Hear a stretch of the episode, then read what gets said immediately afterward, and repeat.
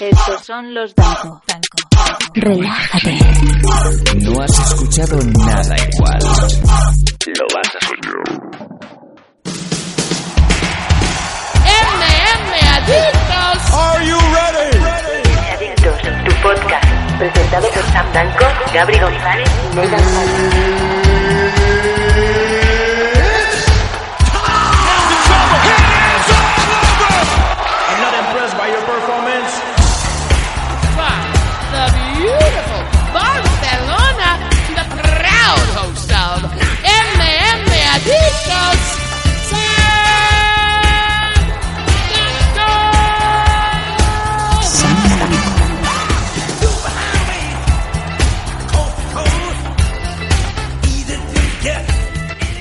¿Qué tal? Bienvenidos a una nueva edición de MM Adictos número 132, si no me falla la memoria.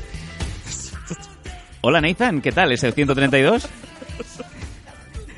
es el 137. Mira, a, a ver, esto, esto la gente no lo sabe fuera Sí. de, de micro. Sí. Cuando hemos ido a, a iniciar con la sintonía, eh, ha sonado a mitad y en vez de memeadito ha sonado como drogadicto. Sí, ¿sabes? no sé qué. Hoy, hoy, hoy tiene, hoy tiene el, eh, tenemos el placer de tener un nuevo, un nuevo mono. En esta, en este caso es un orangután eh, y se llama Mikey Mikey, el cual es el que está hoy encargado de llevar eh, la sintonía de MM Adictos porque mandé a Gary Gary III a que me bendiciera el palmón y aún ha vuelto de la iglesia. No sé qué ha pasado con él.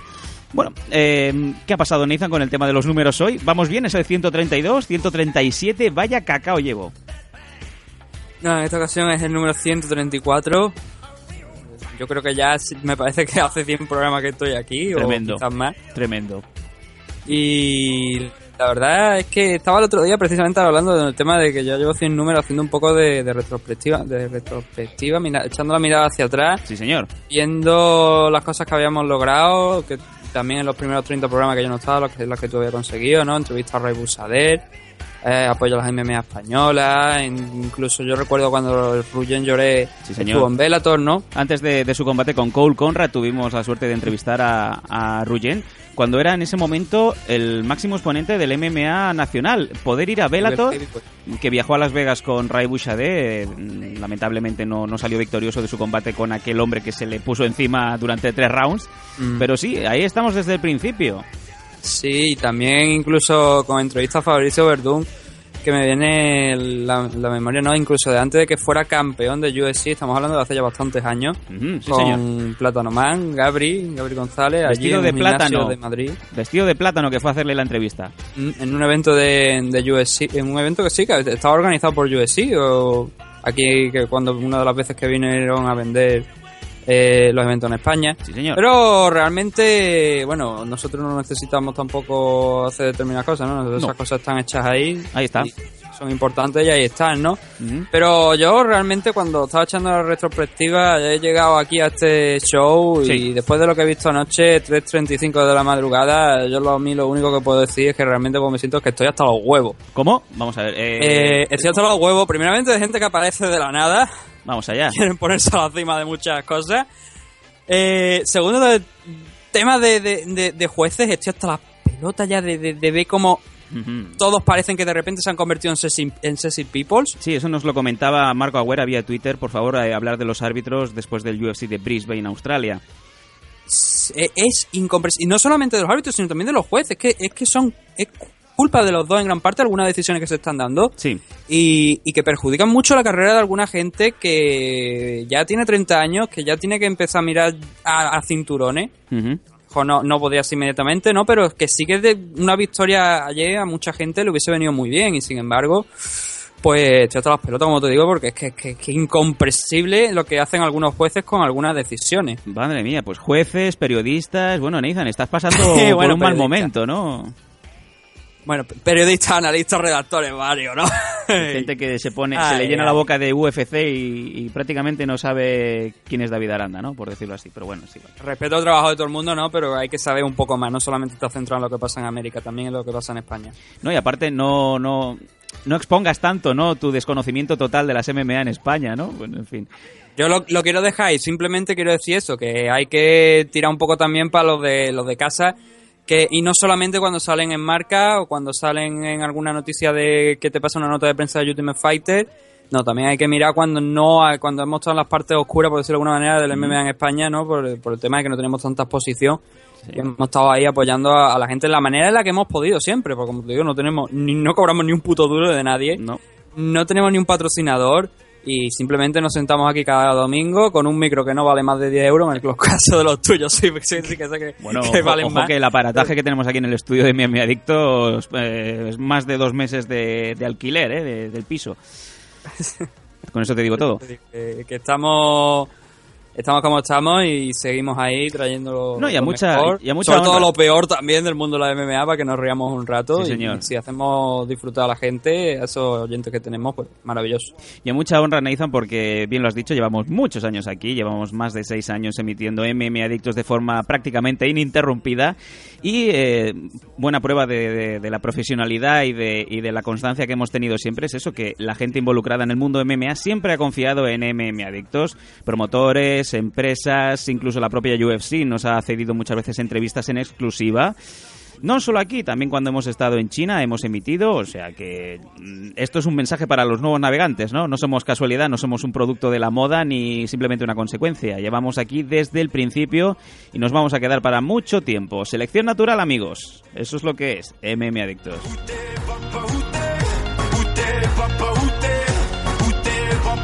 Y ahora, si te parece, Nathan, nos vamos ya al bloque de noticias.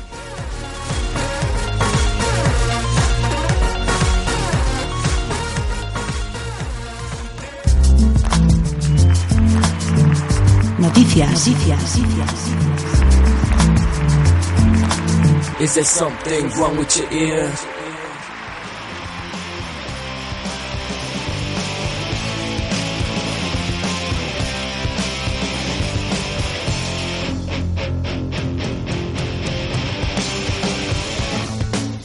Y no podía ser de otra manera. Yo creo que a medida que nos vamos acercando, Nathan, hacia, hacia esa fecha pues que todo el mundo espera, ¿no? La WrestleMania del MMA. Estamos hablando del UFC 200. No dejan de surgir rumores, no dejan de, de surgir palabrerías.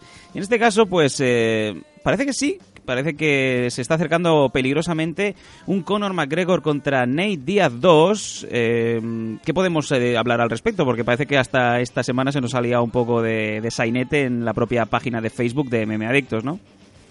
Sí, bueno, lo primero es que más que la WrestleMania de, de las MMA, yo diría el Wrestle Kingdom de las MMA, ¿no? No sé qué, Fiestamania, Slatmania, Jurmenia o alguna cosa así. Gascomanía, el 21 de mayo a las eh, 12 de la noche, que, no, que es lo que donde va a empezar el holgorio. Adelante. Gran, gran show, Sí, mejor, sí. mejor evento, hay que ir a, a- a ese show de Stardom, ¿no? 21 de mayo, yo voy a estar. Montaremos una mesa, esto es coña, ¿no? Yo estoy- yo- Pero yo ya estoy por- montar yo estoy mesa y por ir cuando- Portada de Adicta a 5 euros. Claro. Eh, Adelante, venga. Eh, como estaba diciendo Sam, tenemos ese UFC 200 en próximas fechas, el mes de julio, ¿no? Y ya se van, se va montando un poco la car, ¿no? Con algunas ideas. Por ejemplo, también tenemos el Musashi contra Hall, que en teoría se haría en este UFC 200. No, perdón, Musashi contra Derek Branson. Correcto. Uriah Hall eh, sí que se habla contra Anderson Silva para el UFC 198, pero el evento principal que se está comentando para este UFC 200 sería, para el 9 de julio, sería ni más ni menos que la revancha entre Nate Diaz y Conor McGregor. Qué bien pinta, ¿no? Hombre, pinta bien. Después de lo que vimos hace, creo que tan solo dos semanas, pinta muy bien. El problema es que quizás no es la pelea idónea para Conor McGregor, teniendo en cuenta, pues, que viene de una derrota, Sí. que no ha defendido el cinturón featherweight y que si quiere retar a Rafael dos años, pues igual debería tener una pelea en la división lightweight antes que un enfrentamiento de nuevo contra Nate Diaz. Lo hemos estado diciendo semana tras semana, amigos MM Adictos. Eh, ¿Qué pasa entonces con Frankie Edgar? ¿Qué pasa con José Aldo? Mm, ese cinturón de 145 libras eh, empieza a, oler a, a cerrado, ¿no? Es como lo dejas dentro del armario, no pones el polil y eso empieza a coger moho. Y claro, hay luchadores como los ya citados, eh, tanto el brasileño Aldo como Frankie Edgar, que tienen merecidísima eh, uno una revancha y el otro un merecidísimo combate por el cinturón. Pero, obviamente, pues parece ser que el dinero manda One More Time y lo que se está demandando con más potencia, con más fuerza, es esa revancha en donde, bueno, se supone que el irlandés debería de corregir sus errores y vencer al menor de los Díaz. ¿O no? ¿O no? ¿Cómo lo ves? Hombre, veo que sí, si se plantea la pelea de la misma manera en la que se planteó la última, perderá. Pero creo que, como tú bien dices, no hay tiempo de corregir sus errores. También de estar más habituado al peso de 168, 170, dos suele a 168 el día del, de, los pesajes. Y entrenar el cardio bien y de manera estructurada que le dé tiempo, o sea, que, que aguante a lo largo de tres rounds, cinco rounds. En teoría se dice que es main event, si fuera main event serían cinco rounds. Pero ahí estamos, ¿no? Está el dato. La verdad es que yo creo que, bueno, a Frankie es ninguna sorpresa que UFC lo ningunea. En el caso de Misha Tate decíamos que, que igual que, que había considerado incluso el retiro. Frankie no lo considera, pero sí que está también, como hemos abierto el programa, hasta los huevos de estar sentado en su casa allí en New Jersey esperando a que le llegue la- a que alguien levante el, el teléfono y le diga, oye, tienes una pelea contra, contra Conor McGregor, ¿la quieres o no? ¿Tú te imaginas a Frankie Y no con Edgar- 10 días de antelación, por supuesto. Cierto, Frankie Edgar, pues eh, como esa colegiala, ¿no? De televisión, de, de canal americano, de la NBC o de la BBC, ¿no? O de la de Y2J, pues eh, mirando continuamente ese teléfono si tiene línea o no. Pues es quizás el caso de Frankie Edgar diciendo, cariño, hemos pagado este mes el, el Movistar Plus porque no me llaman. Sí, ese momento en el que descuelgas el teléfono y, y- y tienes a alguien al lado diciendo, cuelga, podrían estar llamando. Eh, también para UFC 200 parece confirmado. No, esto no es el, el Facebook de MM Adictos, donde noticia que se pone por eh, gente normal parece que, que va a misa. Parece que también se ha confirmado el Kane Velázquez contra Travis, eh, Travis Brown.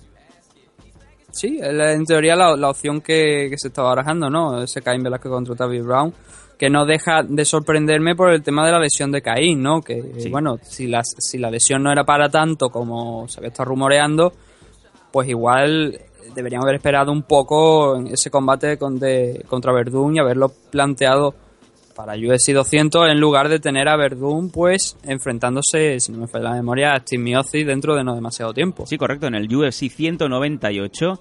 Otro evento que también pues eh, va a tener muchísimo que... Bueno, dará muchísimo que hablar. Se va a celebrar en Brasil, en Curitiba. Y en un estadio de fútbol, ojo, eh, que además es el- la ciudad donde vio nacer a Anderson Silva, el cual, como bien lo has mencionado antes, ya sacamos el tema a la palestra, como si esto fuera aquí la mesa final del, iba a decir del corte inglés, en este el 1-2-3. Eh, en ese UFC 198 también vamos a ver a Anderson Silva volver una vez más a entrar en el octógono, en este caso contra el siempre correoso Uraya Hall. La verdad es que la carta de este evento está bastante bien. No solamente tenemos esos eventos que, esos combates que has dicho, también tenemos la presencia de Neymar Marquardt, tenemos a Patrick Cumming, que es un luchador que, que siempre ha cumplido ¿no? con las expectativas contra el menor de los Nogueira. Demian, Bra- Demian Maya contra Matt Brown, Mauricio. Rúa contra Corey Anderson, que si no me falla la memoria, creo que Mauricio estaba planteado. Se planeaba enfrentarlo a, a Rashad Evans, Correcto. pero ha habido un cambio, creo que es de una lesión de Rúa, me parece que eso le ha costado el enfrentami- el- ese enfrentamiento. Y lo importante también, el Comain Event, ese Ronaldo Sousa contra Víctor Belfort, que no tengo ninguna duda que del ganador de, de este combate podríamos ver al próximo rival de, de Luz Rojo. De- debería O salir. del campeón que esté por ese momento, claro. Sí, pero si te fijas, eh, mucho se está especulando ¿no? sobre quiénes son los nombres que deben eh, acabar entrando en ese UFC 200. ¿Deben de considerar una derrota a luchadores que son, eh, digamos, planificados dentro del UFC 198 o el 199?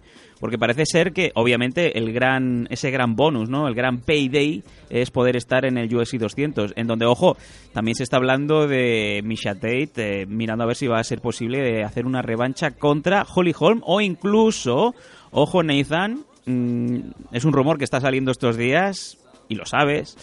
Cyborg Santos.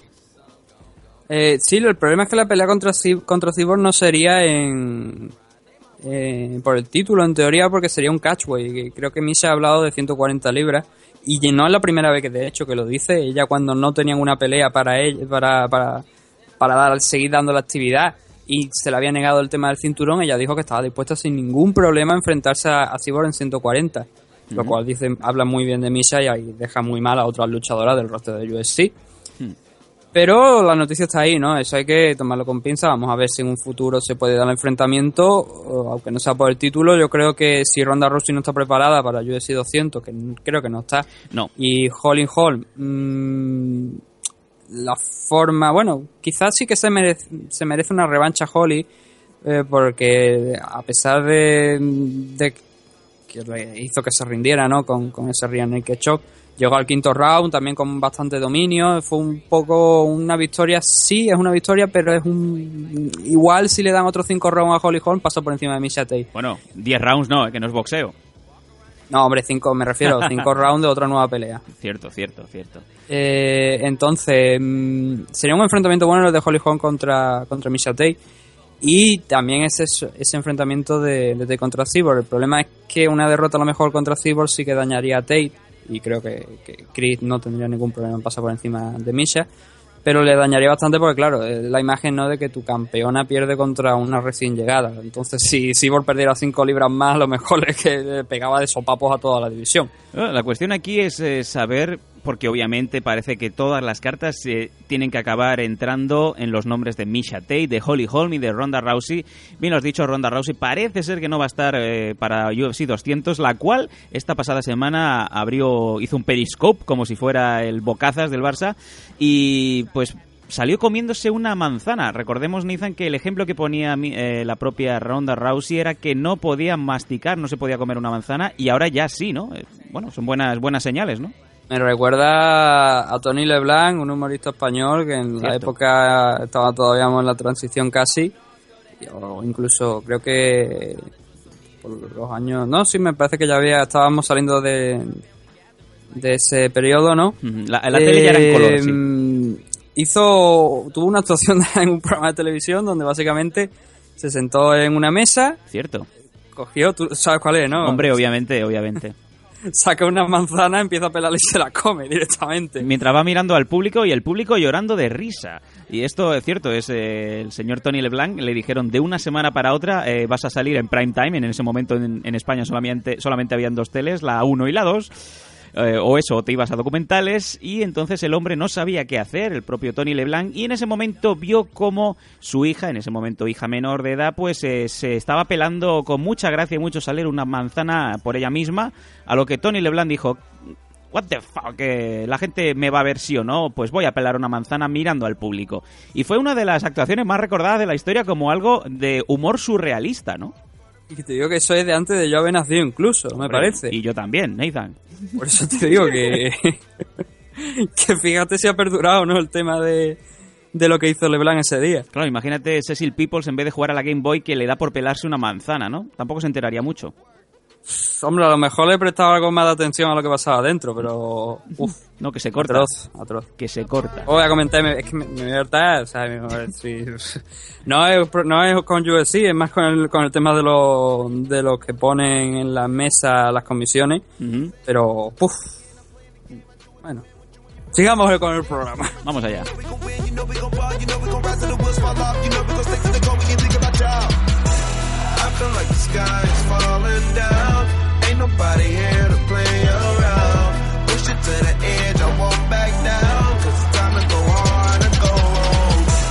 Otro de los ilustres que ha salido estos días como mil y un rumores, seguimos hablando de ese UFC 200 que nos llena titulares y titulares, es el señor George St. Pierre Nathan.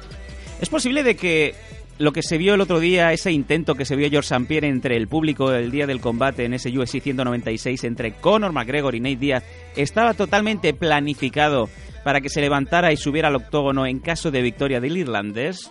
Yo te dejo ahí el, rumor. Tú decides si quieres machacar el aro o hacer otro pase. Mm, yo creo que puedo machacar el aro diciendo que el rumor que se comenta es que George St. Pierre volvería por la cantidad de dinero adecuada. Y no quiero que con esto nadie lo tache de pesetero o algo. Yo creo que es un luchador que él ha tenido sus problemas y él lo reconoció en entrevistas, ¿no? Usada, de puertas para adentro. Aparte de esa cosa en la que sugería que había sido aducido por, por, por alienígenas, por Sí. extraterrestres, Cierto. él también ha tenido sus problemas de. porque es un tipo que puede llegar a ser muy obsesivo, ¿no? Con, con algunas cosas y lo ha reconocido, ¿no? Un trastorno que tiene.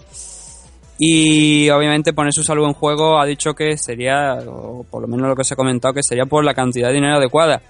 Y viene precisamente con el tema de que a lo mejor si hubiera ganado Conor, obviamente hay mucho dinero, ¿no? Un Conor McGregor contra Joe St. Pierre, salida de retiro George a- para enfrentarse contra Conor hubiera generado muchísimo dinero. No sé si a lo mejor hubiera marcado récord de ventas de pay-per-view, pero sí que se habría manejado, como te digo, mucho dinero en bolsas, ¿no? Y puede ser, puede ser esa posibilidad de que haber, de, que de haber ganado Conor McGregor hubiésemos visto un enfrentamiento entre ambos. Guerrero es y Guerrero lo será siempre. Entendemos que le tiene que picar muchísimo el gusanillo a George St. Pierre, el cual pues hace más de dos y tres años que ya está lejos de, de- de la lucha de alto nivel, lejos del octógono, pero sin embargo sigue entrenándose y sigue pues estando a punto según eh, Firas Zahavi, así como los sparrings que suele tener el, el canadiense, ¿no? Yo creo que sería una muy buena noticia que volviera una vez más a subirse al octógono en UFC y si es en un combate de exhibición de esta manera, pues eh, más que bienvenido. Luego también siempre estaba el nombre de Anderson Silva asociado al, canadiense, pero de hecho, bueno, Silva ahora ya tiene un combate confirmado contra Uraya Hall, eso también lo descartaría de ese super combate, ¿no? Sí, a ver, yo ese hace años era uno de los combates que siempre se hablaba, ¿no? Porque yo Sampiero había limpiado la división, Anderson Silva también, no tenía ninguno rival ni en su división ni, ni parecía que lo fuera a tener. Pero en ese momento también surgió John Jones, ¿no? La figura de John Jones y se comentaba también un John Jones contra Anderson Silva. Correcto. La gente decía que Anderson Silva estaba huyendo terriblemente de John Jones. Colina arriba. Sí, y bueno, yo- bueno, eso es más John John, el que huye colina arriba, ¿no? Eh, pero el tema de, de San Pierre es que yo lo veo una pelea contra Anderson Silva en la que tendría mucho que perder. Porque son luchadores que, sí, bueno, serían 185. A lo mejor San Pierre no tendría problema para dar esas 185, pero Anderson Silva el día posterior a los pesajes estaría en más de 200 libras. Entonces hay una diferencia sustancial que a lo mejor con John John puede que no sea tan grande. Por eso creo que Joe St. Pierre no creo que se vaya a dar nunca esa pelea contra Anderson Silva, a pesar de que hubo muchos rumores por el tema también del peso. Es un tipo inteligente, Joe St. Pierre. Hay gente que, como Conor McGregor, que a lo mejor lo, lo acusará de, de pussy, ¿no? De, de mariquita, maricona, Pussy. decírtelo de alguna manera. Pero no creo, yo, o sea, esto es un deporte. Aquí hay que jugar con, con eso. Es un deporte, tú tienes que mirar por tu bienestar y por la cantidad de dinero que puedes hacer. Vamos allá. Y de hecho, Conor McGregor lo está haciendo. Hey, hey, Nathan, hey. Roll the dice, Nika. Por cierto, el otro día, Sí. ayer- bueno, ayer precisamente, ¿no? Después de, de, ese, de esas 3.35 de la mañana que acaba cierto combate, pongo el último número de los Dancos y Sí. este hombre no tiene otra maravillosa idea que poner en banda sonora Top of the World de Ariane y Celeste.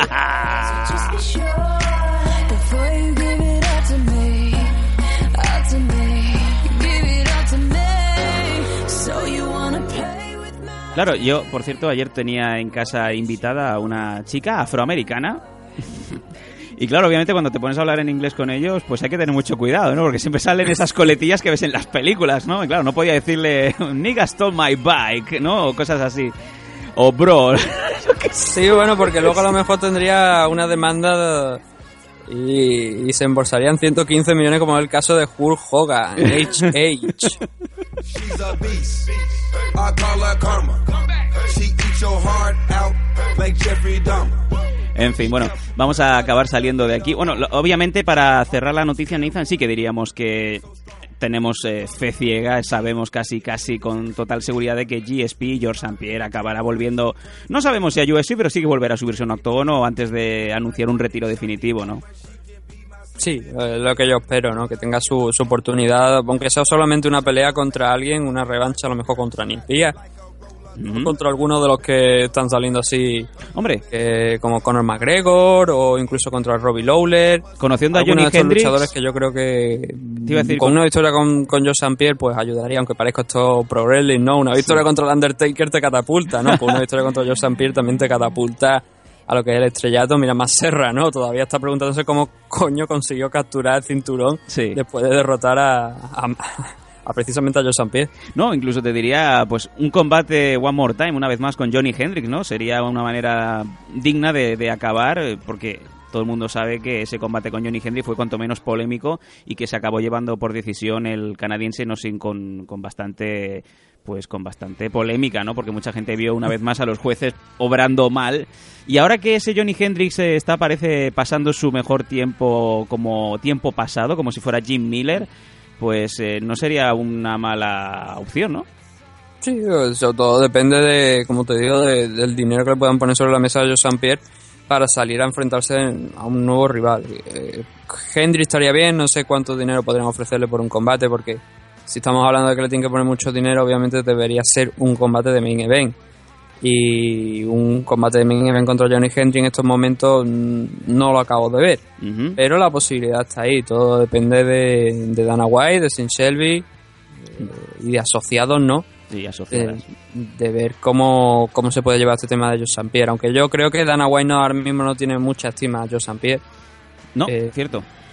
No le gustan mucho la, la decisión, las cosas que ha hablado. Incluso creo que St. Pierre ha dicho que ha tenido que devolver, me parece, todos los cinturones de, de UFC o algo así me pareció leer. ¿Qué dices?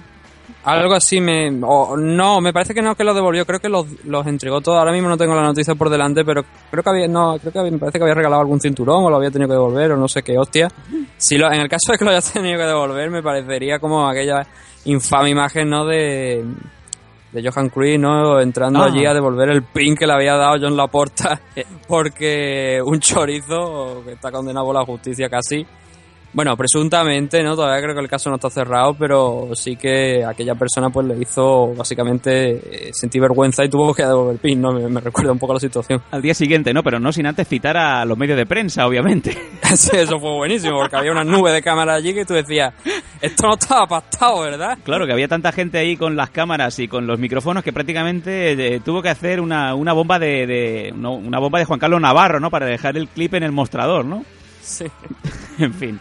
Bueno, nos vamos a ir eh, ahora sí al corte publicitario para avisaros de que eh, inmediatamente después de la esmentada publicidad vamos a tener una entrevista en exclusiva con Fran Montiel, el promotor, el mandamás de la Ansgar Fighting League AFL, el cual, como os dijimos la semana pasada, partió mm, desde España para Buenos Aires con eh, cinco de sus cachorros y otros tres eh, integrantes más para hacer una nueva armada española. Fueron allí al casting, a los tryouts del Ultimate Fighter Latinoamérica 3. Todo esto lo escucharéis en exclusiva después del corte aquí en MM Adictos.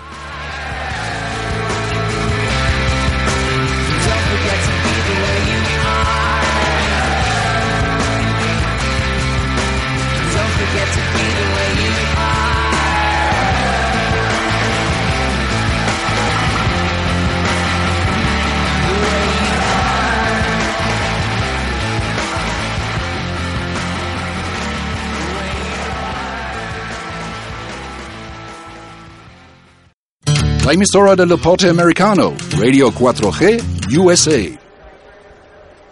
¿Estás seguro que esto va a funcionar? Sí, tú, tú déjame a mí. Me sorprende acabar haciendo estas cosas, sobre todo cuando hemos estado pues en esos momentos, ¿no? Sam, hazme caso. Bueno. Mira, por ahí viene. Señora, Se- señora, por favor. señor. Que no me sale lo de pedir. Pues no sé cómo quiere sufragarlo. Mira, tengo una idea. Get ready for the wildlife. ¿Te gusta el podcast de los Danco? ¿No puedes vivir sin el pelo y el otro? Pues conviértete en nuestro patrón. Es muy sencillo. Entra en www.patreon.com barra los Danco y aportando una simbólica cantidad nos ayudas muchísimo. Hosting, aparataje, programas en vivo, shows en directo. Con tu ayuda no hay límites. Sé el patrón de losdanco.com. Patreon.com barra losdanco.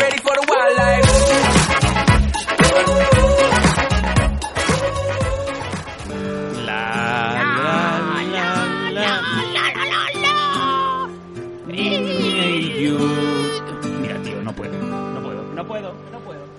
Pero Sam, Sa- Sa- ¿pero dónde vas? Que me dejes ya, que no puedo. Uy, hola, hola, caba- caballero, unas moneditas. Muchas gracias.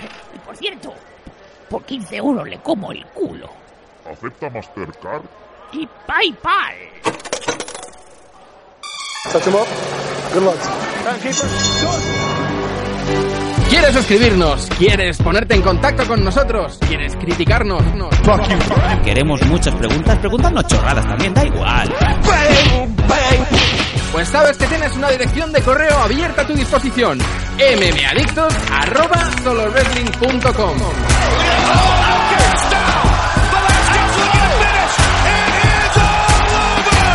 mmadictos@solowrestling.com.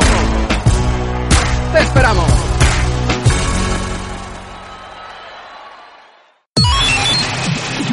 Esto es Radio 4G, una nueva forma de escuchar la radio.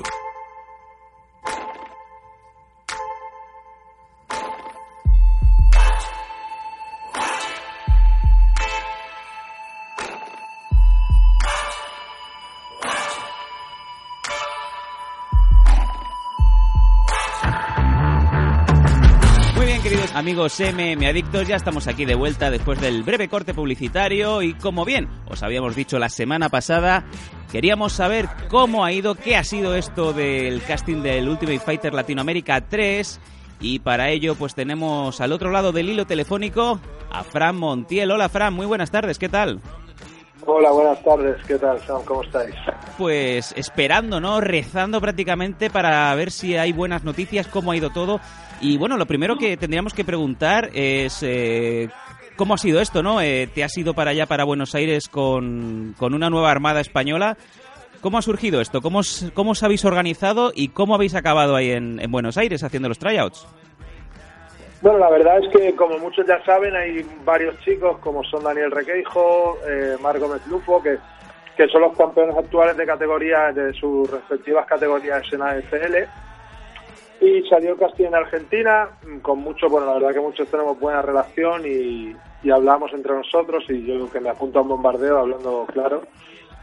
Los chicos querían ir, pues gestionemos un poco el viaje para que fuesen todos juntos, de los que nos pu- pusimos de acuerdo, vamos, los cinco que fueron, más yo que me fui con ellos. Y la verdad que el viaje ha sido largo, pero ha valido la pena, porque la imagen que han dado, han dado allí, lo que nos comunicó a mí UFC, eh, no es que me lo inventé yo, es que los chicos españoles eh, causaron muy buena, sen- muy buena imagen y dieron buenas sensaciones allí.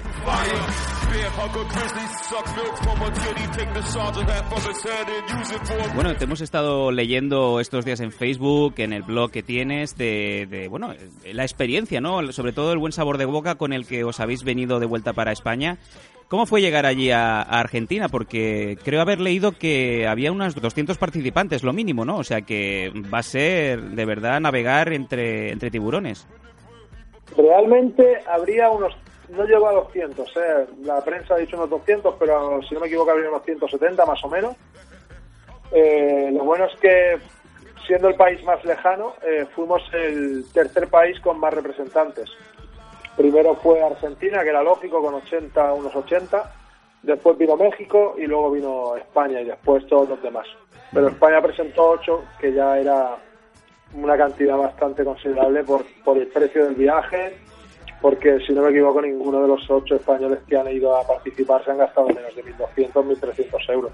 O sea que el desembolso encima no ha sido pequeño.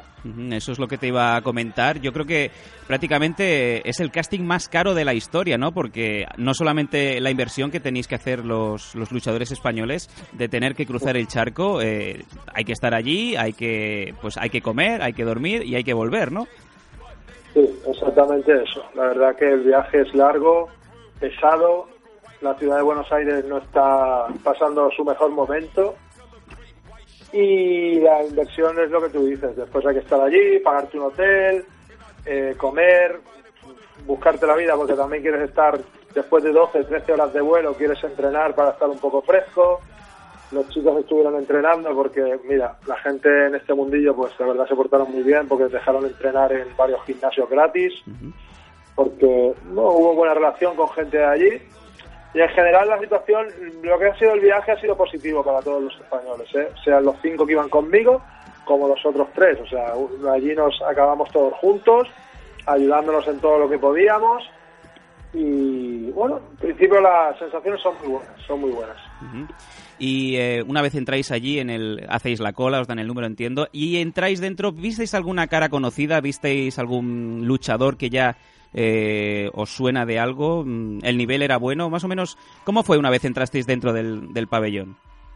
Mira, lo que es, era un centro de eventos y lo que es el tema de luchadores conocidos, había, bas- o sea, yo te hablo de equipos. Había equipos, estaban gente de Nova Unión de México, ay, perdón, de Argentina, estaba la gente de Bone Brokers, del equipo de Perry Montaño y Dodger Montaño, también estaban allí. Había gente de, de equipos, de lucha- había algún luchador de UFC por allí, también estaba Kelvin Gastelum, que estuvo allí de visita. Hay nivel, hay nivel. Sobre todo, por ejemplo, en la categoría 61, lo que más había era nivel de suelo. La categoría 61, el suelo que tenían era brutal. Era muy bueno. Eh, según qué categoría iban muy bien arriba, según qué categoría iban mejor abajo, también a la vez, después por ejemplo de 57 kilos había pocos luchadores, creo que había 5 o 6, chicas se presentaban pocas, la categoría 84 y 93 no había tampoco mucha gente, pero de la categoría 61 y 77 había bastante, pero 66 y 70 fue los que más, los que más había. Men may have always held the power, but power is a fickle mistress. The nature of power is that it belongs to no one until it is taken, seized, seized through sex, violence, gold, gold. They say sex is a weapon, so when I shoot, meet you death in less than eight seconds. Hacía referencia de que es posible que sea el casting más eh, caro del mundo, sobre todo por el hecho de no, a- a- aparte de añadir el tema de viaje, de las horas de vuelo, de la estancia, eh, no se sabe a ciencia cierta cuáles van a ser los pesos definitivos, ¿no? Por lo que yo entiendo, eh, Fran, de, que eso además es un añadido, una dificultad extra para, para los nuestros, ¿no? No saber al final si vas a entrar en una categoría, en otra, mm, quizá dependiendo de mm, las sensaciones de los que están allí juzgando, ¿no? Sí, pero lo bueno de todo esto es que esta vez el casting no ha sido solo para entrar en el TUF, que bueno, en- todo el mundo llegaba allí con la idea de que el casting era exclusivamente para el TUF.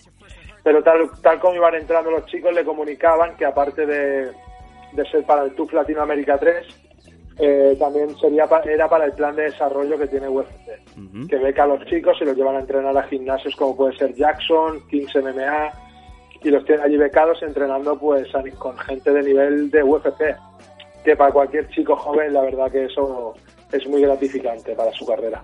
Seguro que sí. Y eh, una vez dentro, eh, las pruebas que tenían que hacer los, los nuestros, eh, ¿en qué consistían? ¿Había suelo, me imagino? ¿Ha- ¿Había un sparring? ¿Cómo, ¿Qué es lo que muy tenían que hacer? La verdad que han sido muy escasas las pruebas, porque ha sido dos minutos de grappling y dos minutos de y dos minutos de pause. Nada más, ni entrevista, ni bueno, yo he leído que, que he hecho entrevistas, que sí, bueno, un montón de cosas, pero que no son ciertas. No es que no digo que la gente haya mentido, no digo simplemente que no que se ha dado una información que no ha sido la correcta. Ah, bueno, nos imaginábamos desde aquí que sería, pues eh, bien lo has dicho, ¿no? Que sería quizá una, unas pruebas más exhaustivas, sobre todo teniendo en cuenta los viajes, teniendo en cuenta la dificultad de, de ponerse físicamente en Buenos Aires, ¿no?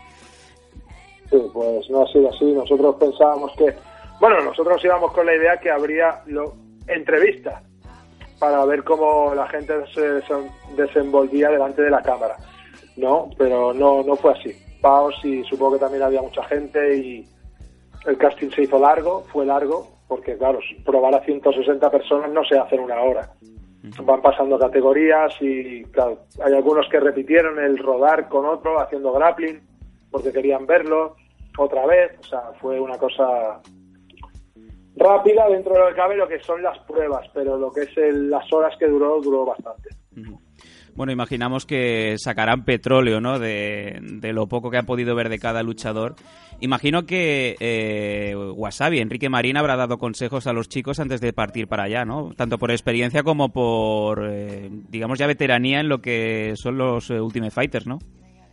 Sí, la verdad es que Enrique ha estado mucho encima de los chicos, dándole ánimos, diciéndole que estuviesen tranquilos y todo. La verdad que Enrique siempre ha estado de- de- encima de los chicos. and destroying my methods and Christ suggested when I'm employing the coitus and joy you can't avoid it it's joyous I'm such a void and the moisture that you deploying is taking us on the voyage of trying cinco to chicos vuestros más otros tres. ¿Tú crees que hay posibilidades de que al menos uno, un pequeño porcentaje, sea capaz de entrar en, en el Ultimate Fighter? ¿Podamos volver a ver españoles dentro de la casa? Sí, yo creo que mínimo uno. Yo creo, mira, tengo fe, tengo fe que a lo mejor me equivoco y hablo más de la cuenta. Yo creo que al ser el tercer país con más luchadores representados, con un poquito de suerte, a lo mejor caen dos, ¿no? Eso es lo que a mí me gustaría. Serían buenísimas noticias, desde luego. Y sobre todo, pues eh, aquí te traigo el segundo tema ya para, para ir cerrando prácticamente. Gente que tiene en cinturón, gente como Mar Gómez, por ejemplo, que están en el AFL, AFL 8 y AFL 9 que tenemos en, a- en aproximadamente 40, 50 días, ¿no? Es, todo esto tiene que contar, imagino, que la experiencia es un grado aquí. Sí, ya estamos, ya estamos cerquita de los dos próximos eventos. Van a estar muchos de los que ya tienen contrato con AFL y están haciendo un gran papel. Ujú. Y ahora es lo que te comento, esperar y, y que entren, si pueden ser dos, mejor que uno, ¿no? No Bueno. nos queda otra. Lo que, lo que está seguro es que vamos a estar apoyando desde la distancia, como siempre haciendo fuerza. Obviamente, pues eh, esas velas, ¿no? Esos cirios vamos a tener que ir poniéndolos eh, en las cocinas de nuestras casas para, para eso, ¿no? Precisamente para volver a tener eh, luchadores españoles en, en la casa, en el Ultimate Fighter. Y poco más que decir, eh, Fran, es un placer como siempre tenerte en los micrófonos, eh, te deseamos lo mejor, no solamente pues a nivel personal, también como, como promotor, esperamos que esos AFLs, ¿no? el 8 de, de Canarias y el 9 en Barcelona, pues sean un éxito y que esto, que no sea una moda, que es lo que siempre decimos, ahora que parece que esto sigue sonando y que ya no se para esta rueda, pues eh, que vayamos a más y que lo veamos, ¿no? Sí, eso esperamos todos. La verdad que los que estamos tan vinculados a este deporte de una manera u otra, sea luchadores, entrenadores como promotores, nos interesa a todos que entren cada vez más chicos a UFC, sea tú, plan de desarrollo, lo que sea. La cuestión es que estén ahí. Y ahí estaremos para verlo, desde luego, en MM Adictos. Y poco más que decir, Fran, muchísimas gracias por atendernos a los micrófonos y esta es tu casa, para cuando quieras.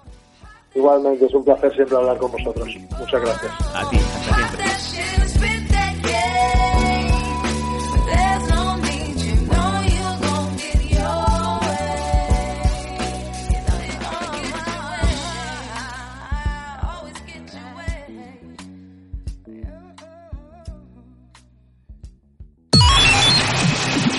Esto es Radio 4G, una nueva forma de escuchar la radio. Los Danco a Mil, la unión irreverente y canalla de Sam Danco, El Pelos y Rusea Mills en Scanner FM. Cuando te miro me quedo como embobada, ¿sabes? A Rosé la puse cachonda, pero a ti te pongo a mil. Un programa para adultos con toda la crema dentro. A mí para que una tía me ponga cachonda cuesta, ¿eh? Que, que- Lo veo, vamos, que te está costando una barbaridad, hija mía. Los Danco a Mil. No has escuchado nada igual. Me encanta este programa. Me, me encanta. Es que-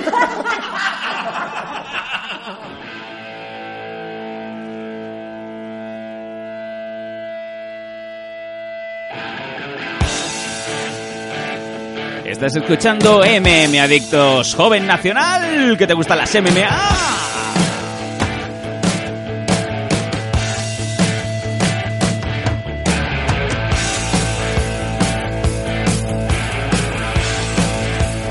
Lo decimos una y otra vez si nos quieres escuchar. Simplemente teclea MM Adictos en el Google, en tu ordenador, en el de tu madre o en la novia de tu padre. Vamos allá.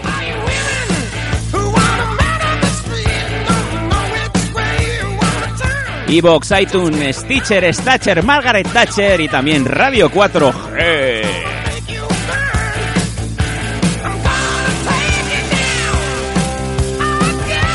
Y aquí estamos con toda la caña después de habernos metido dos pastillas Pfizer azul, que es que, vamos, es que lo cojo todo y me lo tiro. Vamos allá.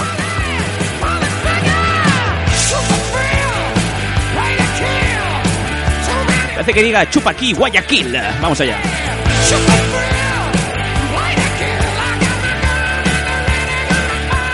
Bien, Nathan, teníamos a Fran Montiel, ha sido un placer. Desde aquí, una vez más, agradecemos a Fran eh, la sinceridad y, sobre todo, eh, pues haber estado con los chicos, haberlos llevado allí, un poco hacer un poco de mentor, ese hermano mayor, sin llegar a tener que dar una aguantada en la mano a, a alguno de los chicos decir eso no se toca.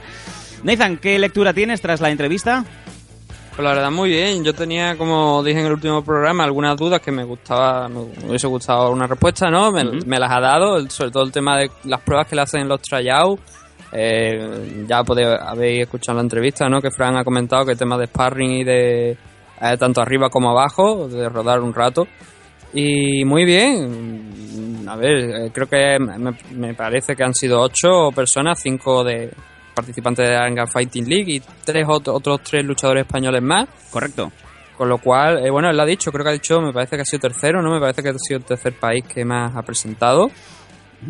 Sí, cierto. Una gran cifra, es un, es un, es un número bastante alto y, y lo que pasa es que ahora tenemos que ver si realmente eh, los nuestros consiguen pasar eh, de, de estos tryouts y, y entrar dentro de, de Ultimate Fighter. También lo que me ha gustado, me lo habían comentado ya, eh, el tema de, este programa de desarrollo, la verdad es que no había encontrado ninguna información, pero sí que me ha gustado lo del tema de que no solamente, pues, eh, si no entran en la casa, pues le dan una oportunidad también a algunos luchadores de, de ir a Estados Unidos y entrenar. Bueno, digo Estados Unidos por decir por decirte algo, lo mismo los mandan a Nova Unión o en Brasil con José Aldo y también es muy de agradecer, ¿no? Claro, pueden ir también a Inglaterra, que también hay muchísimos eh, centros de alto, de alto rendimiento de MMA.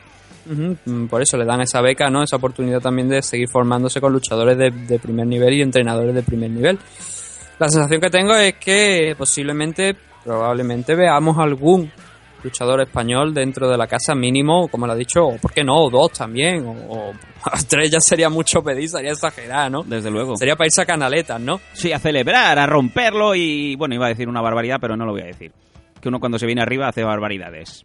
Eh, pero sí que eso, que con uno o con dos luchadores, pues todos estaremos muy contentos y, y ojalá cualquiera de los que, de los que han ido, yo creo que tienen esa oportunidad para entrar. No tengo ningún preferido, así por decirlo. Sin embargo, si tuviera que señalar a uno de los luchadores que espero que entre sería Lufo, ¿no? También por importancia, por trayectoria. Con esto, por supuesto, no quiero decir que los demás no valgan. Para nada. Todos, Todos son- tienen muy buen nivel y, y lo ha dicho Fran, ¿no? Lo han demostrado allí los entrenadores. Sin Shelby, que también estaba, acabaron muy contentos con la presencia de los españoles. Y ahí estamos, ¿no? Esper- esperamos que en próximas fechas pues tengamos esa, esa llamada o ese comentario de, de Fran o de alguno de los luchadores decir que estamos dentro de, la casa y vamos a dar guerra. Claro que sí.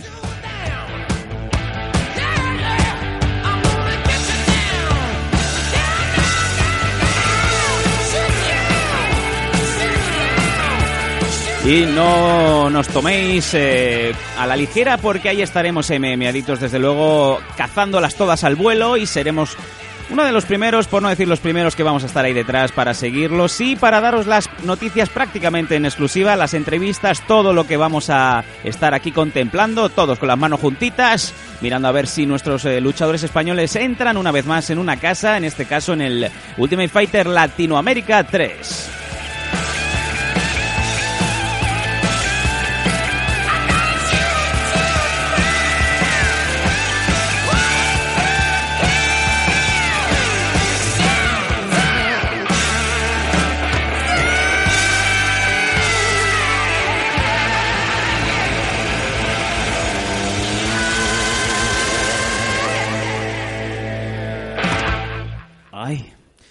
Que, hay finales que no acaban nunca. Eh, en fin, vamos ahora a la siguiente noticia. Ahora sí, vamos a hablar de este eh, Mark Han contra Fran Mir que se disputó este pasado fin de semana en el Fight Night 85.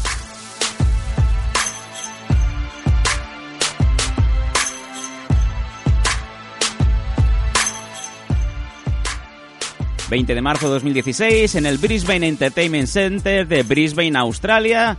Nathan, tuvimos una cartelera muy interesante, la verdad. No solamente estaba el Han contra Mir, también teníamos a Lombard contra Neil Mañí y también dos luchadoras que mm, prácticamente nos pusieron a soñar, ¿no? Si te parece, vamos a empezar desde abajo, como me gusta, a mí siempre lo digo, en el Preliminary Card, esos combates que te ofrecen gratuitos en el UFC Fight Pass.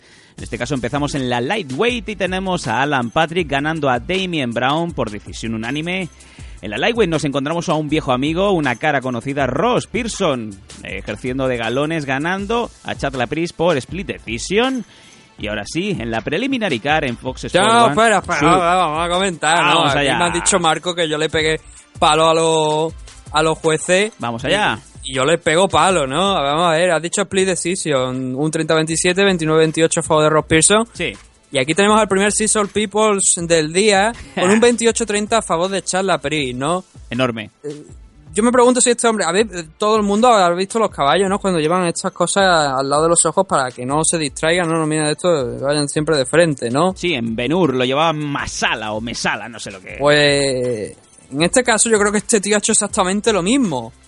Eh, es que no encuentro palabras. ¿Cómo coño voy a poder ya dar una explicación de un tío que da un 28-30 a favor del otro rival cuando dos jueces han dado la victoria a Ross Pearson? Es que es incomprensible, es inexplicable. La verdad No es que se sí. puede, es que no, no, no, no lo entiendo. O sea, ¿qué coño estabas pensando cuando, estaba, cuando estabas viendo el combate? Y qué peligro, ¿no? Saber que empieza el evento y tienes un juez que, que ve todo lo contrario que tú, ¿no?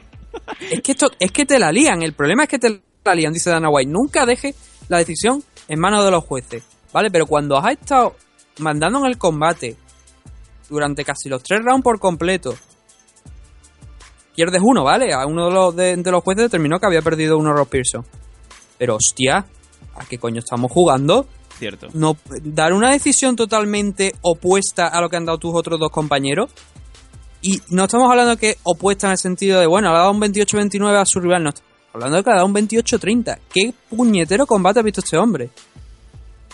Y no tengo el nombre del juez y lo voy a buscar mientras estamos, mientras tú sigues avanzando en la car porque nos vamos a reír un rato. Me encanta, vamos a seguir subiendo, como bien dice Nathan, mientras él va a empezar a poner ese dedo que nos señala el camino en el ojo de- del pobre juez, o no, ese pobre diablo que no sé qué estaba haciendo, que se le pasaba en ese momento por su cabeza, a lo mejor, pues... Eh, como esa gente, ¿no? Pone buscar mi iPhone y pone el iPhone de, de la cuenta del iPhone de su mujer y vio que no estaba en casa, ¿no? Vamos, aquí he encontrado a... ¡Qué velocidad, por Dios! a esa persona es que además las decisiones en las que en las que el tío se ha, se ha visto involu- involucrado han sido polémicas. O sea, no ha dado ni un resultado parecido al de al de sus compañeros. Sí que ha dado la victoria en los otros dos casos a, los- a, la- a las personas que sus otros dos compañeros han- le, han otorgado la, le han otorgado la victoria, pero sí que no, no, ni por asomo ha dado algo parecido. Bueno, me quedo de pasta boniato, como diría, mi- como diría mi abuela, ¿no? También, vamos a dar nombre, ¿qué cojones? ¿Por qué no? Adelante. Eh, este juez que ha dado estas puntuaciones de dudosa... Vamos a quitar la música para que se oiga bien polé- el nombre. Bueno, que son polémicas, ¿no? Es Albert Shen. Albert, Eh, Albert Aquí Chen. en el registro que tengo yo de jueces, mm, no, ha, no ha juzgado ninguna pelea más. Así que supongo que a lo mejor de, la, de alguna comisión australiana. ¿Podría ser el primo de alguien? Pues no tengo ni puta idea, pero sí que espero que sea el último evento que este hombre sea esté ahí como juez, después de, de lo que hizo ayer. La pregunta es, ¿le, le dijeron eh, cómo va esto de regular los combates, hacer de juez? Mm, No lo sé, habría que preguntárselo a la comisión. No sé qué comisión habrá sido la responsable de, de este mm, evento. Supongo que habrá sido alguna australiana, como te digo, porque el evento se celebraba allí. Pero oye, Cocodrilo peligro. O sea, es como dejar a un chimpancé de los nuestros con una metralleta, te la puede liar. O como diría mi abuela, cocodrilo dundun.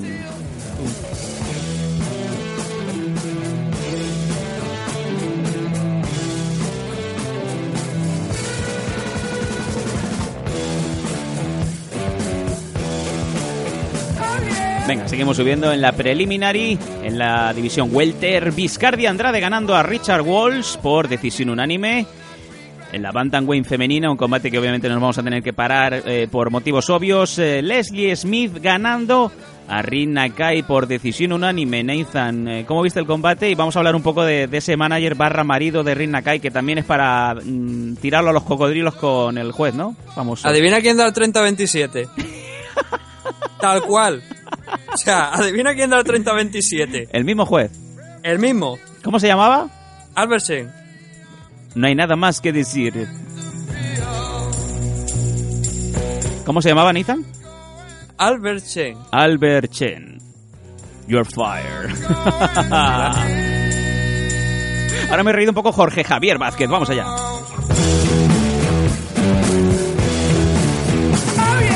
Bueno, sí, Nathan, eh, despedida y cierre para Rin Nakai. Dos combates en su contrato, que esto lo, lo supimos ayer. Dos derrotas.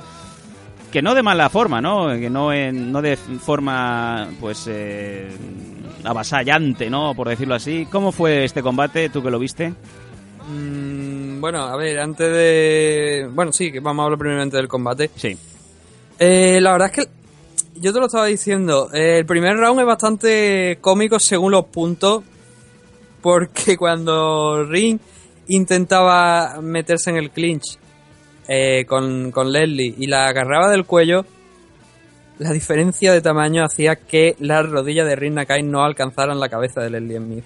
¿Me estás diciendo que pegaba saltitos como si fuera el Kim Jong-un de Team América y no alcanzaba? Y aún así no alcanzaba, efectivamente. Tremendo. No, no llegaba, la diferencia era tal que no llegaba. A pesar de eso, eh, yo quedé contento con la actuación de Ring.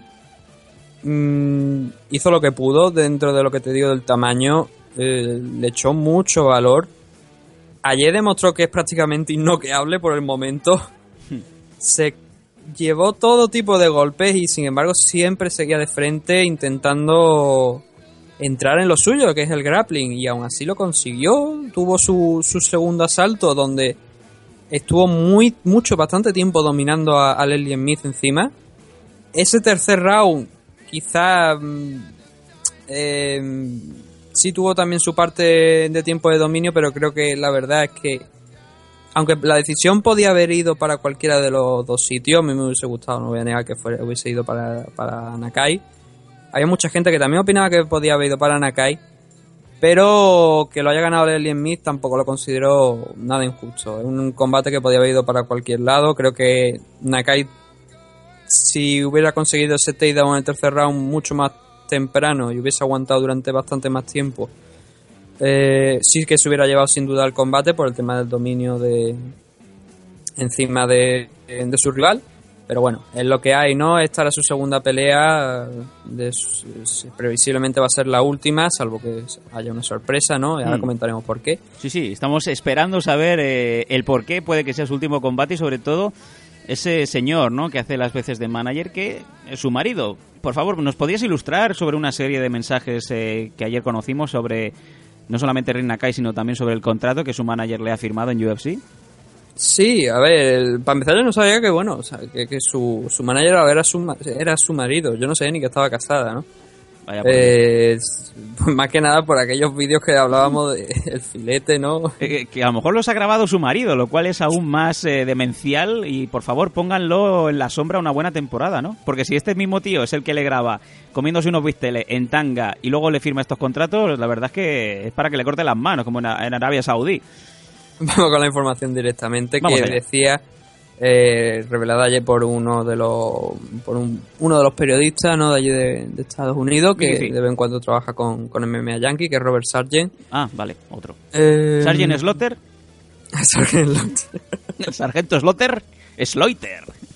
Eh, la of- el- esta era la última pelea de UFC, eh, de, de en UFC, porque su marido mm, rechazó una oferta de cuatro peleas en, en favor de este acuerdo de dos peleas. Muy ¿Qué bien. pasa aquí? Que bueno, aparte de, de que ese acuerdo de cuatro peleas eh, cobraba 15 mil dólares por, pe- por las dos primeras, en este acuerdo de dos ha cobrado 8 mil por cada una.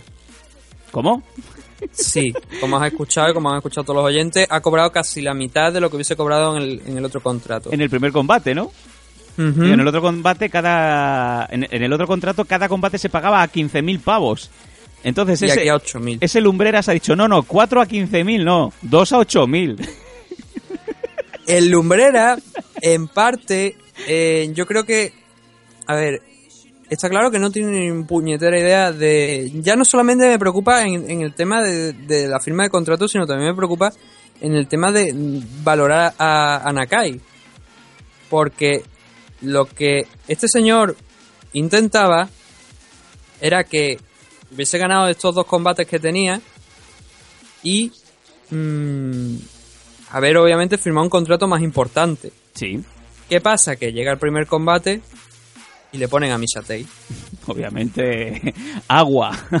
Agua total. F5 A pesar de que lo intentó y tuvo sus momentos Rin Nakai, que no es fácil llevar a, a Mishatei al suelo y ella lo logró en, en ese primer combate, como veíamos ayer también en, en la repetición que nos, que nos enseñaban, ¿no? En el vídeo introductorio de, de Nakai. Sí.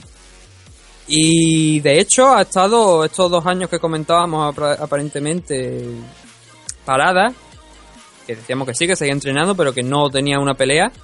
eh, ha estado a punto de ser liberado del contrato por el simple hecho de que todo rival que se le estaba ofreciendo lo estaba rechazando. Apasionante. O sea, el propio campo, o sea, el propio entorno de Rin Nakai, me imagino que a lo mejor la propia Rin ni lo sabía. El marido, ¿no? Le iban dando nombres y el marido iba diciendo que no. Elusive Fighter. No sé hasta qué punto habrá sido así, pero claro, viendo que este señor primeramente rechaza ese contrato porque espera que, que, que Nakai pueda ganar dos combates y conseguir un contrato mayor, y encima rechazando rivales, porque claro, sabía que necesitaba un rival que le diera una victoria para a lo mejor poder volver a, a- a negociar un contrato. El problema es que le ha salido mal otra vez. Bueno, lo que se entiende, Nathan, por marcarse un magmitrión, ¿no? Dejar que el, combate, el contrato te vaya a expirar y en el último con- combate, pues eh, jugártelo todo la última carta, salir victorioso y, y negociar al alza, ¿no? Y Mammy Trione incluso le ha venido, Joder. aunque fue una derrota contra Travis Brown, toda la polémica que ha surgido, que comentábamos aquí en MMA Adicto, le ha venido bien porque incluso ha firmado un contrato con Bellator. Y, y con, y con mucho más de lo que estaba cobrando en UFC. Le ha salido perfecto. Pero volviendo al tema de Nakai, yo creo que ese es el titular, ¿no? Son algunos managers, en este caso también su marido, que le puede joder la carrera bastante. Cierto. Ahora, por fortuna, Nakai, teóricamente, salvo que Dana White le quiera, o Sin Shelby, le quiera dar una oportunidad, ¿no? De un nuevo combate, cosa que dudo bastante, ¿no? Después de de- derrotas. Volverá al circuito de, de Japón. Ahí yo creo que Rising estará alerta, ¿no? Para firmarla, porque yo creo que es una luchadora que, que es bastante interesante de ver. Eh, sobre todo por eso, ¿no? Porque te digo, mm, innoqueable prácticamente. No, no, no había manera ni que ni que Misha Tate ni de que Leslie Smith la, la pudieran noquear. A pesar de, de haberle lanzado todo tipo de, de, de golpes. Y precisamente lo de Misha le viene bien porque siempre va a quedar en el currículum, ¿no? Que ha perdido contra una campeona de UFC, que no es cualquier cosa. Y además dando una buena imagen, porque yo creo que la imagen que dio aquel día Ring mm, fue no excelente, porque si no hubiera ganado el combate, pero sí que fue bastante, bastante entretenida, bastante buena. Bueno, Por y- eso digo que eh, mm, ahora, por fortuna, vuelve a- supongo que volverá al circuito de allí de Japón, sea en Pancrase o sea en Rising o alguna de estas compañías que, que hay. Y vamos a ver, ¿no? Yo, yo espero que ahora pelee con más frecuencia por el tema de, ya no sé, ya se ha librado de este contrato que es una losa enorme, un contrato de UFC en el sentido de que tienes exclusividad absoluta con ellos. Y si está firmado en UFC, obviamente no te dejan pelear en ningún otro lado. Sacamos la lectura, ¿no? Bueno, Uraya Faber, eh, volvemos una vez más, Bueno, pero- a un ring eh, en Tejanos a boxear en Sacramento, ¿eh? Me refiero a combate Ah, serio y ah, de MMA, no, Perdón. no de Uraya Feo haciendo el chimpancé. Porque el rival encima era más alto que él. Eh, entonces eso, ¿no? Es el detalle. Vamos a ver qué es lo que pasa con Ring. Yo espero que, que tenga más oportunidades. Y Leslie Mew, pues una buena victoria, ¿no? Porque sufrió, pero consiguió llevarse la, la, la victoria. Y ahora mismo creo que tiene un 8-6 de récord después de esta. Pues nada. Todo es seguir creciendo. Pero la, la cosa te ha ido por cualquier lado, se la llevó Leslie Smith y hay simplemente hay que aceptarlo. Vamos allá.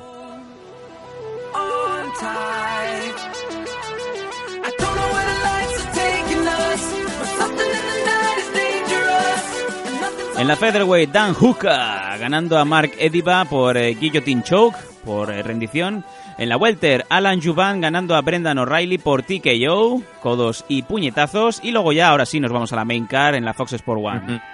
Show me a soul, I gotta know. Bet that you're beautiful inside. Otro combate que empezamos aquí para pararnos, Nathan, en la división paja.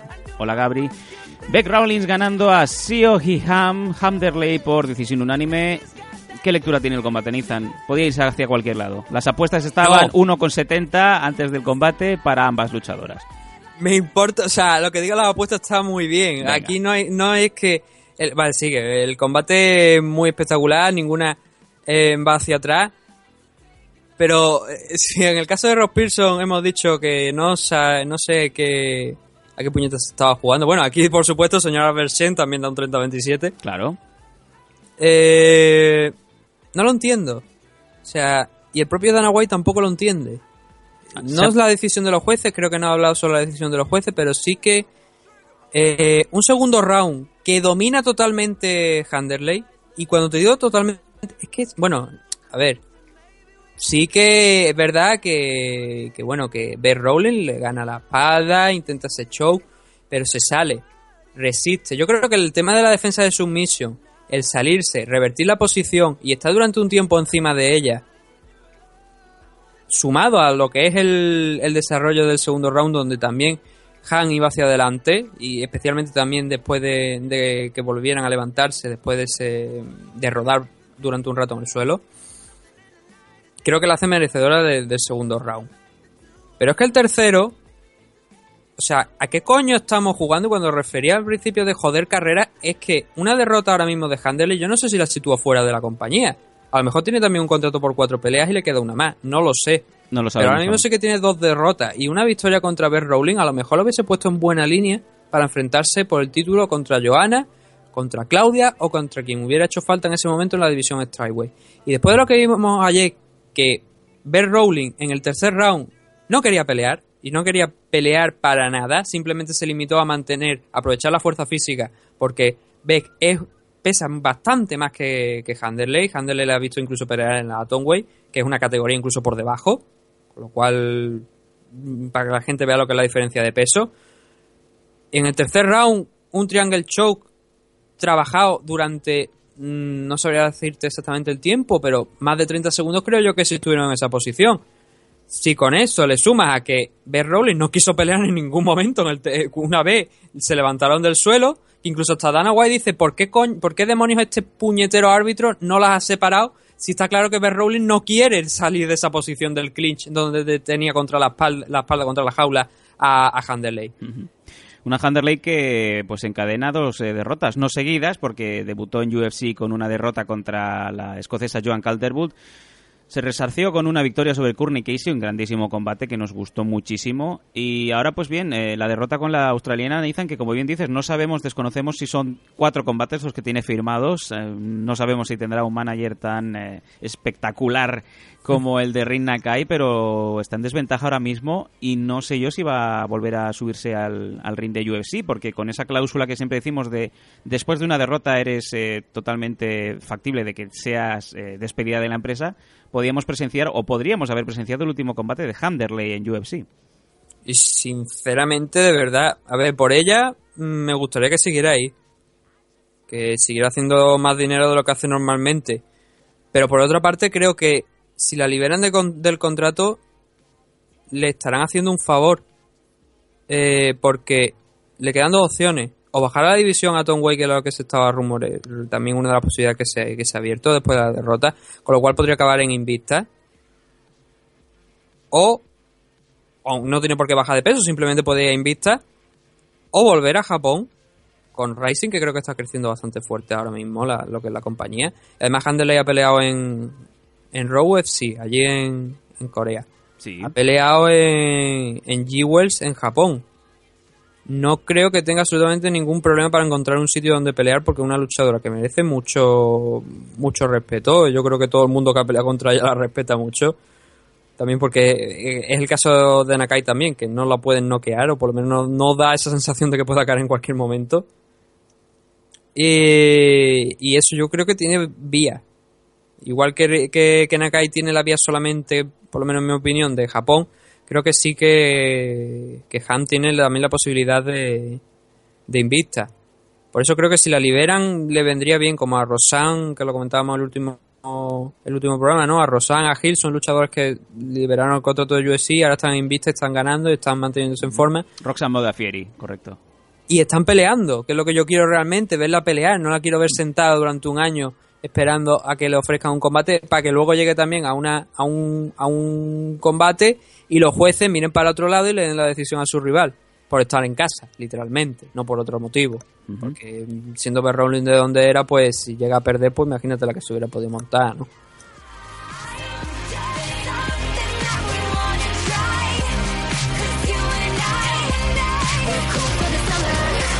Light Heavyweight, Posé también dando una sorpresa de las gordas, ganando al favorito, al australiano James Tejuna por eh, KO. Por puñetazo en el primer round, Nathan. Eh, sorprendente derrota, ¿no? De Tejuna. Sí, a ver, esperaba la verdad bastante más de, de Tejuna. Posé creo que ha estado, eh, durante mucho tiempo, fue deportista desde, en el sentido de que era jugador de hockey. Fíjate. Eh, y ahí está, ¿no? Ha, ha conseguido una buena victoria contra James Tejuna. Lo importante no es quedarse aquí, lo importante es ver qué más puede traer a partir de ahora la carrera de, de Boss, como se apoda. Y ahí está, hombre, no solamente es esta victoria, ¿no? Ya Tiene un 11-2 de récord ahora mismo. Palabras mayores. pronto. Sí, claro, lo que pasa, el problema aquí que sucede es que su primera pelea en UFC pues fue una derrota y entonces eso le hizo un poco de daño, ¿no? Pero ha, ha sabido volver, vencer a James Tejuna. Y ahora pues hay que esperar, ¿no? Es lo que se suele decir en estos casos, es a ver hasta dónde puede llegar. Ya tiene 34 años, así que tiene que acelerar un poco el proceso, ¿no? Pero muy bien, muy contento con la victoria de, de Bosé, con lo que hizo ayer. Y Tejuna, pues bueno, a ver, es un luchador que ya que lo hemos visto su época, ¿no? Que ya enca- encadena, por desgracia, para él cuatro derrotas consecutivas mm, contra cuatro rivales importantes. No solamente estamos hablando de Mauricio Rúa y Globa Teixeira, estamos hablando también de Neymar Quart.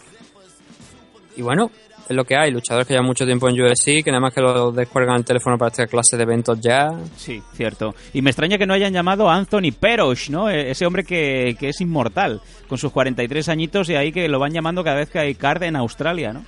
Sí, hubiese sido una posibilidad el verlo eh, allí de nuevamente eh, en US, en Australia. El problema es que está retirado, pero claro. Bueno, eh, siempre también. por la cantidad, una cantidad adecuada de dinero puede que salga de, de retiro, ¿no? Pero Gran película erótica, eh, pagando cualquiera. cualquiera.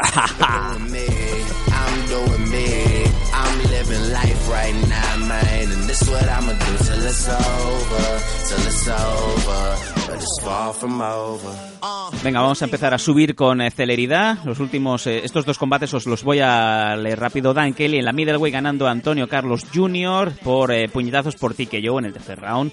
En la lightweight, Jake Matthews ganando a Johnny Case, el luchador, no el de Mortal Kombat, lo repetimos una y otra vez, por Rear Naked Choke en el tercer round. Este combate es bastante curioso porque Johnny Cage domina los dos primeros rounds. Le gana tanto lo- en, los, en, en los intercambios como en la batalla de, de grappling, e incluso con algún takedown. Pero se le acaba la gasolina a Johnny Cage en el tercer round. Y eso pues propicia que James Matthews, que, había conseguido un poquito más reserva, pues se haga con el combate. ¿Este no era comentarista en WWE? Ah, no, ese era Josh Matthews, perdón. Y ahora está en una empresa que nadie le importa. Who cares? I know way too many people here right now that I didn't know En fin. Vamos al Comain. Neil Magny, una vez más. Este hombre, pues eh, parece que le ha tocado la varita mágica de Merlín, ganando al, en- entre comillas, eh, hasta ese momento favorito, el cubano Héctor Lombard, por puñetazos en el tercer round. Mm, Nathan, no lo vimos venir, pero Neil Magny es una realidad. el que no lo vino venir fue Thor Lombard, ¿no? Cierto. Ay, ay, el humor. Ah, el- la verdad es que no. Es sorprendente en teoría, bueno, que, a ver, teniendo en cuenta ese hecho de que Héctor Lombard pues ha estado eh, pues cerca de un año fuera de, de circulación. Bueno, más de un año. Cosa que también no vi que USC se comen- lo comentase mucho el equipo de comentaristas, el tema de, bueno, no ha, ha estado un año fuera, sí, pero ha estado un año fuera por lo que lo ha estado, por lo que ha estado, que es por dar positivo por esteroides. Es un hecho que, bueno, también hay que, re- hay que contarlo. O sea, simplemente no puede decir, no ha estado un año fuera de competición. Pero oiga, ¿por qué motivo ha estado mm, Como Héctor Lombard un año fuera de competición? Ha estado por dopaje. Y No, ya pero está, no pasa nada. No te dicho- a estigmatizar a una persona de por vida porque se haya dopado. La gente puede cambiar, ¿no? Y en el caso de, de Héctor Lombard, esperemos que sea así, que no vuelva a dar positivo, ¿no? Aunque sigue teniendo ese cuerpo de lo que sabemos comentar nosotros de overjuice, ¿no? De, Sí, de haber tomado mucho grande. Cierto.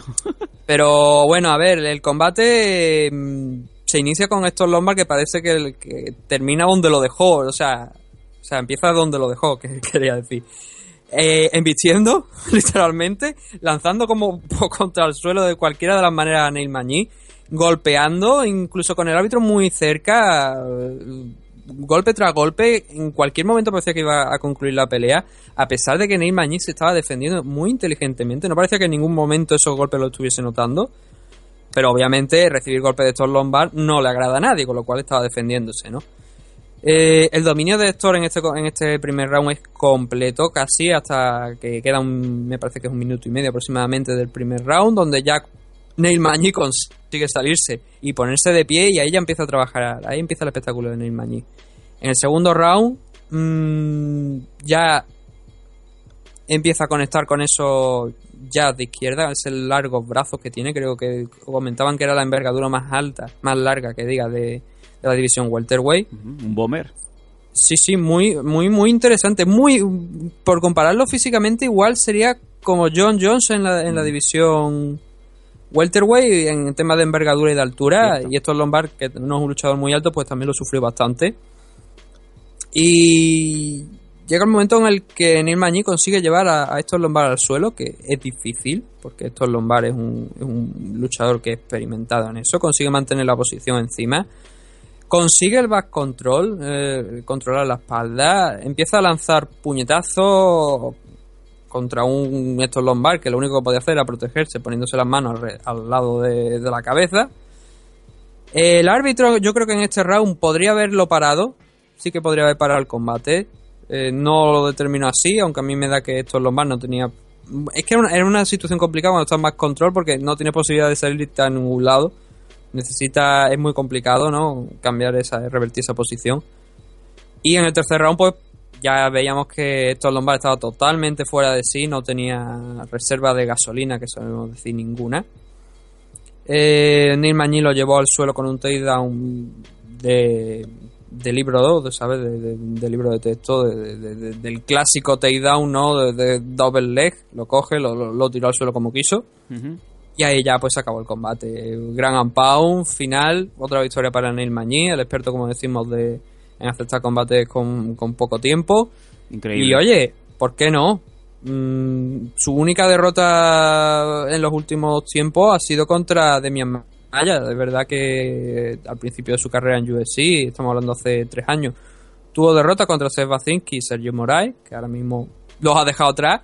Oye, está bien, yo creo que es un luchador interesante, con ese, sobre todo con esa distancia, con ese reach que tiene, esa ventaja, que puede dar guerra en, la división welterweight, quizá no para ser campeón, obviamente, pero sí es muy muy interesante ver hasta dónde puede llegar. ¿Y por qué no? ¿Por qué no puede ser ca- campeón algún día? De hecho, se ha llevado otra performance of the night, ese combate que ha tenido contra Héctor Lombard, y ya acumula tres. Tres actuaciones de la noche, como tres. Es el, eh, el streak ¿no? que tiene ahora mismo con nombres de la talla de Kevin Gastelum. Y ahora mismo, pues el mencionado Héctor Lombard, ¿no? Luego está eh, Eric Silva, pero ese descarriló. ¿Por qué no ponerlo ya en, ese, en esa baraja de, favoritos para enfrentarse a- al campeón welter? Realmente yo creo que ya no hay ninguna duda de que este señor, el señor Neil Magny, pues eh, ya es material de top 3. Sí, eh, ya tiene oportunidad de mirar a la parte alta de, de la división. De hecho, creo que está ahora mismo rankeado como noveno. No sé si era desde anoche o antes de ayer, antes de, este evento. Eh, ya te digo, la polémica era esa, ¿no? Que a lo mejor el combate debería haber, haberse parado en el primer round, pero yo creo que al final eh, el tiempo le dio la razón ¿no? a la decisión del árbitro de no pararla. Porque vimos que Neil estaba perfectamente fresco y casi lo demostró en los otros dos, tres, en los otros dos rounds y ese minuto y medio que sobró del primero. Venga, nos vamos al main event.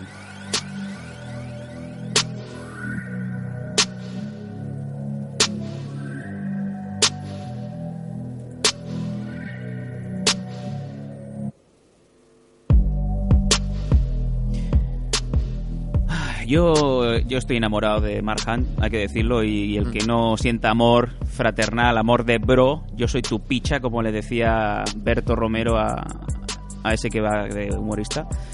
Eh, Eso no lo es que eso no lo decimos los andaluces, la verdad. no, tú no me dices, "S- Sam Danko, yo soy tu picha, ¿no? Yo digo picha muchas veces, pero no digo eso. Yo soy tu bro, ¿no?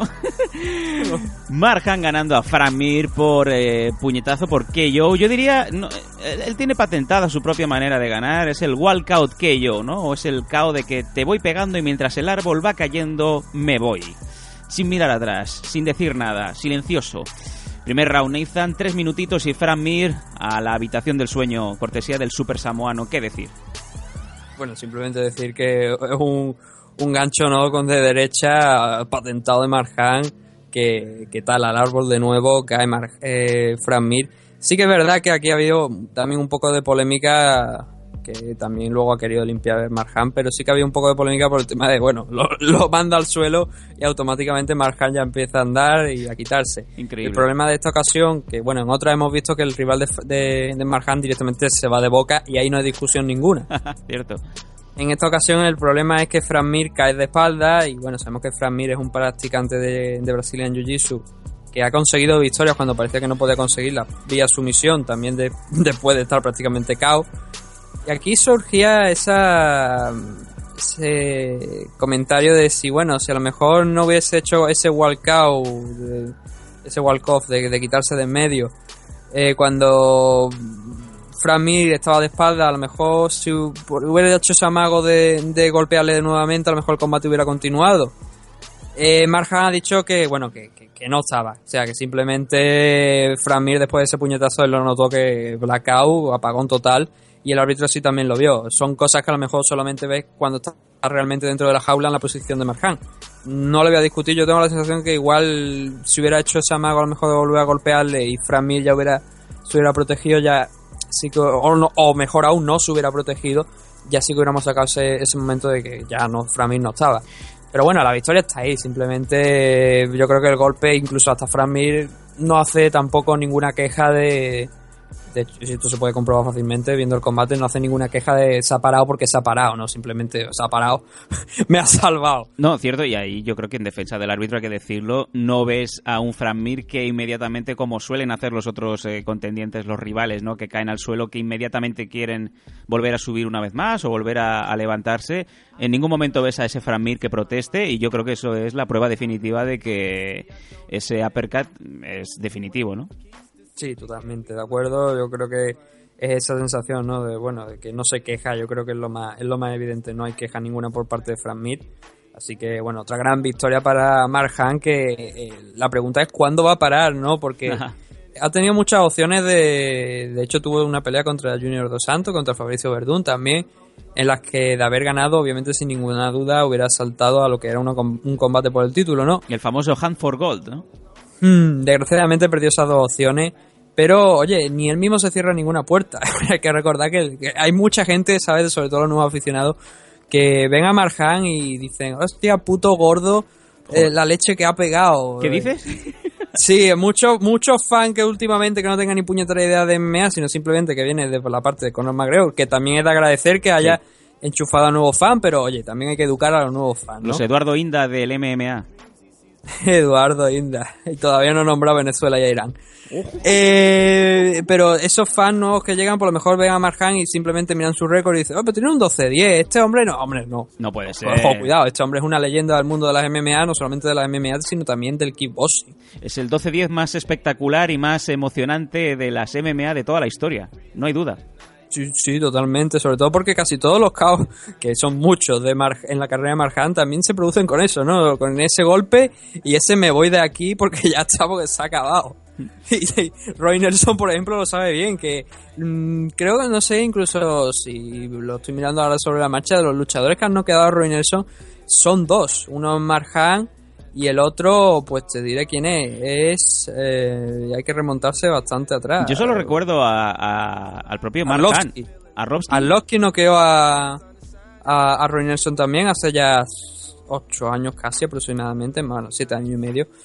Así que son solo dos hombres que han noqueado a, a, Roy Nelson, pero de la forma en la que lo noqueó Marjan, que directamente cayó como un saco de boca, no se ha visto, la verdad. Cierto. Y estamos hablando de un hombre con un, con un chingo como Roy Nelson bastante, bastante grande, ¿no? Bastante, con bastante aguante.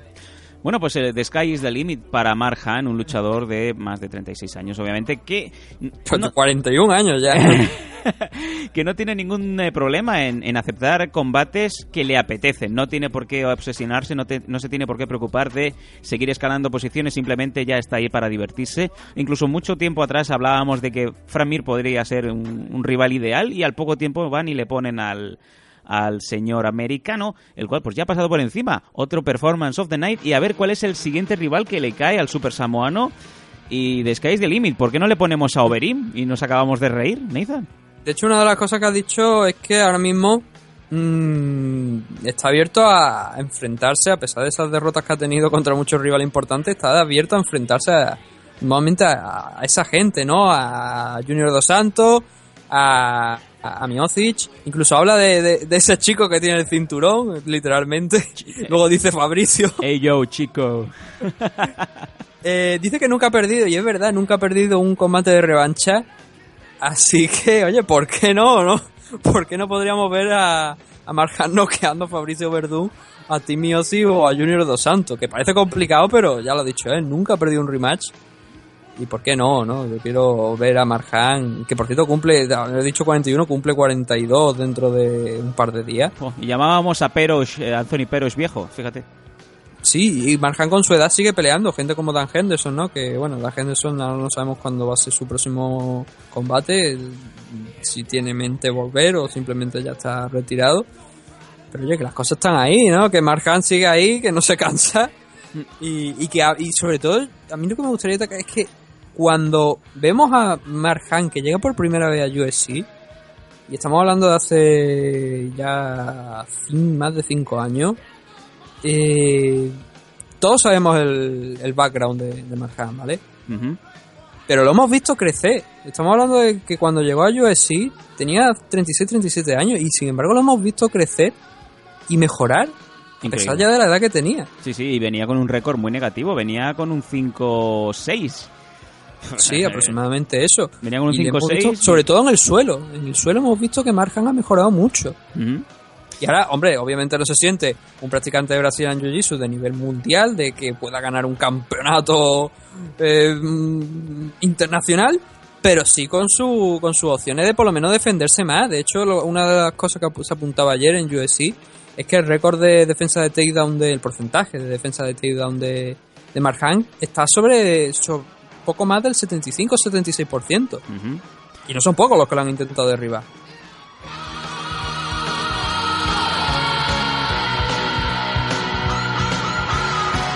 Pues bien, queridos amigos, este ha sido el resumen del UFC Fight Night de Marjan contra Frank Mir. Y yo creo que no queda más que empezar a hacer eh, esa recogida de velas. Este velero está llegando a puerto. Ahí nos espera una bella mujer de pechos turgentes que no es nuestra pareja, obviamente, pero si somos marineros no nos merecemos nada, nada peor. Así que nos vamos a ir ahora sí a la despedida y cierre aquí en MM Adictos.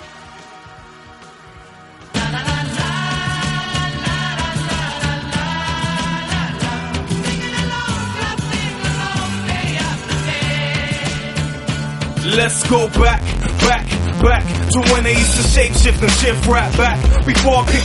Programa completito, programa de los que nos gustan, Izan, de, de buena dosis, ahí eh, programa denso con sus noticias, con su entrevista en exclusiva. Un MMAditos de los clásicos, ¿no?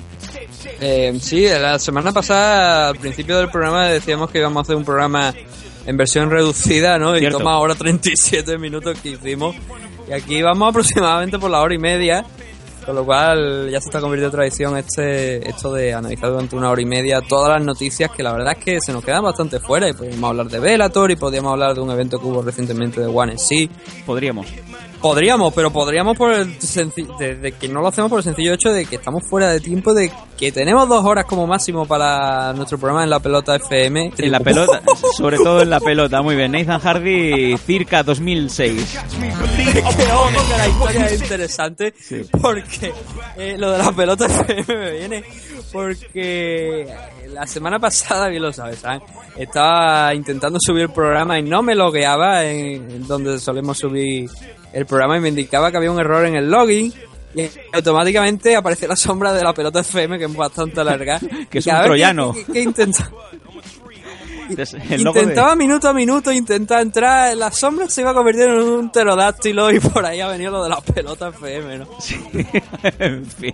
Al final, finalmente por suerte lo hemos arreglado y nos podéis seguir escuchando en, en Radio 4G. La sem- esta semana estuvimos, esta semana por tanto también vamos a estar. Estamos los miércoles a las 9 de la noche. Ahora yo creo que sí estamos funcionando a las 9 de la noche. yo no he hecho nada. Sí, y, no, y, Eh, y precisamente también decir que eh, muchas gracias a todos los eh, oyentes, los fieles y los nuevos que nos han estado aupando en las eh, clasificaciones, eh, tanto en iVoox como en iTunes. Ya estamos entre los 30 programas deportivos más escuchados.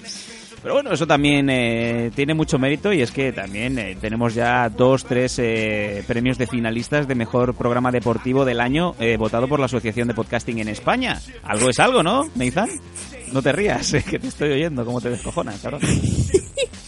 No, me río porque, la, bueno, porque, a ver, sí, es verdad que somos, y, y hay gente, una vez vimos los votos de, la, creo que de hecho ha sido este año cuando vimos los votos de los premios de la Asociación Podcasting, estuvimos por delante de programas que hablaban del Barça Madrid, con lo cual yo creo, yo ya con esa, con esa victoria de, de quedar por delante de, de podcast de que hablan de Barcelona y Madrid, yo me siento ya orgulloso, de, no solamente de, de lo que hacemos aquí, sino también de los oyentes que finalmente son los que votan. Cierto. Y los que nos aupáis, porque de hecho eh, en este último programa, no, el, programa del UFC 196, el de resumen de Conor McGregor contra Nick Díaz, marcó el récord absoluto de descargas en una semana.